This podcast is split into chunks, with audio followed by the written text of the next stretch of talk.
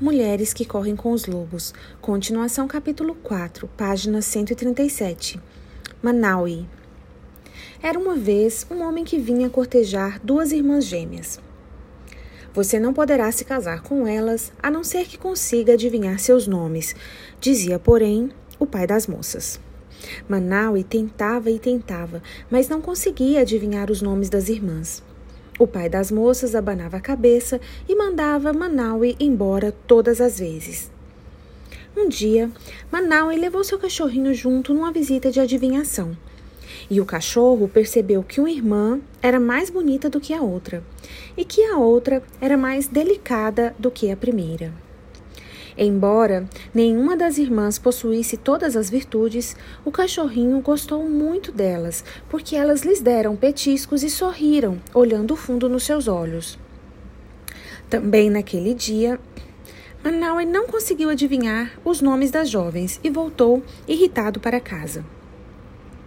O cachorrinho, porém, voltou correndo para a choupana das irmãs. Ali, ele enfiou a orelha por baixo de uma das paredes laterais e ouviu as moças dando risinhos e falando sobre como Manaui era bonito e másculo. Enquanto falavam, as irmãs se chamavam mutuamente pelo nome. E o cachorrinho, tendo ouvido, voltou correndo com a maior velocidade possível para seu dono para lhe passar a informação. No caminho, porém, um leão havia deixado um grande osso ainda com carne perto do caminho. E o minúsculo cachorrinho sentiu imediatamente o cheiro. Não pensou em mais nada e se desviou mato adentro, arrastando o osso. Ali, ele lambeu e mordiscou o osso com grande prazer, até que todo o sabor desapareceu. Ah! O pequeno cãozinho de repente se lembrou da tarefa esquecida. Mas, infelizmente, ele também havia esquecido o nome das moças. Por isso, ele correu de volta à choupana das gêmeas, e dessa vez já era noite, e as jovens estavam passando óleo nos braços e pernas uma da outra e se arrumando como se fossem para uma festa.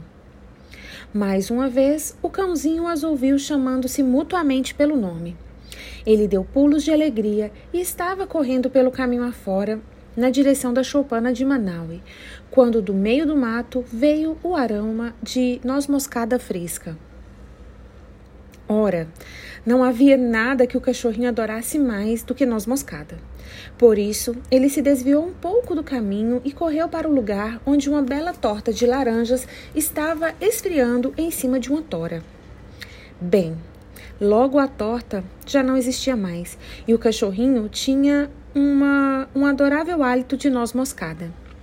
Enquanto trotava de volta para casa com a pança cheia, tentou pensar nos nomes das moças, mas, mais uma vez, os havia esquecido. Finalmente, o cachorrinho tornou a voltar correndo até a choupana das irmãs, e dessa vez as irmãs estavam se preparando para se casar. Ah, não, pensou o cachorrinho. Quase não tenho mais tempo.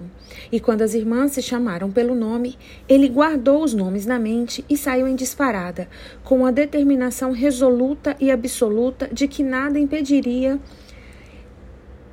de transmitir os preciosos nomes a Manaui imediatamente. O cãozinho vislumbrou caça pequena recém-morta no caminho, mas a ignorou e saltou por cima dela. Por um instante, pareceu-lhe sentir o aroma de noz moscada no ar, mas ele o ignorou e preferiu continuar correndo na direção da sua casa e do seu dono. No entanto, ele não contava com a possibilidade de um estranho de negro saltar do mato, agarrá-lo pelo pescoço e sacudi-lo ao ponto de seu rabo quase cair. Pois foi o que aconteceu. Diga-me aqueles nomes. Diga-me os nomes das moças para que eu as possa conquistar gritava o estranho o tempo todo. O cãozinho achou que ia desmaiar com aquele punho lhe apertando o pescoço, mas lutou com bravura. Ele rosnou, arranhou, esperneou e afinal mordeu o estranho entre os dedos. Os dentes do animal picavam como vespas. O estranho berrava como um búfalo indiano, mas o cãozinho não o soltava. O estranho correu pelo mato adentro com o cãozinho pendurado numa das mãos. Solte-me, solte-me, cãozinho, e eu o soltarei, implorou o estranho de negro. Não me volte por aqui, rosnou entre os dentes o cãozinho, ou não verá mais a luz do dia. E assim o estranho fugiu pelo mato, gemendo enquanto corria. O cachorrinho prosseguiu meio mancando, meio correndo pelo caminho até encontrar Manaui. Muito embora pelo seu pelo estivesse sujo de sangue e suas mandíbulas doessem, os nomes das jovens estavam bem nítidos na sua mente, e ele se aproximou de Manaui, claudicamente mais feliz da vida. Manaui lavou os ferimentos do cãozinho e este lhe contou toda a história, assim como o nome das moças. Manaui correu de volta até a aldeia das moças com o cachorrinho nos ombros, e as orelhas do cachorro dançavam ao vento como rabos de cavalos.